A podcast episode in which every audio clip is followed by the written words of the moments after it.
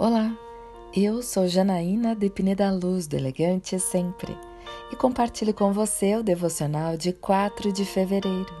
Você tem uma tarefa.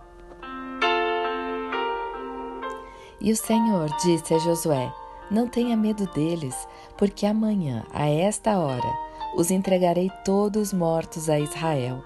A você cabe cortar os tendões dos cavalos deles e queimar os seus carros. Josué capítulo 11, versículos 13 e 14. Nós devemos esperar a resposta e o tempo de Deus, mas há algo que só cabe a nós fazer, a nossa parte. Deus nos dá um caminho, mas com ele vem tarefas que somos nós quem devemos realizar. Já vi muitas pessoas que esperavam em Deus, mas quando as oportunidades surgiam, não tomavam uma atitude. Sabe por quê? Acostumaram-se a esperar.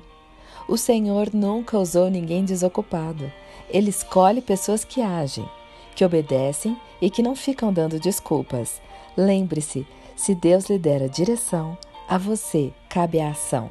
Eu quero orar com você. Pai amado, que eu saiba ouvir a Sua voz me dizendo qual caminho seguir, mas quando ele chegar, que eu possa agir como tu esperas sem medo ou comodismo. É isso que eu lhe peço, em nome de Jesus. E eu convido você, siga comigo no site elegantesempre.com.br e em todas as redes sociais. Um dia lindo para você!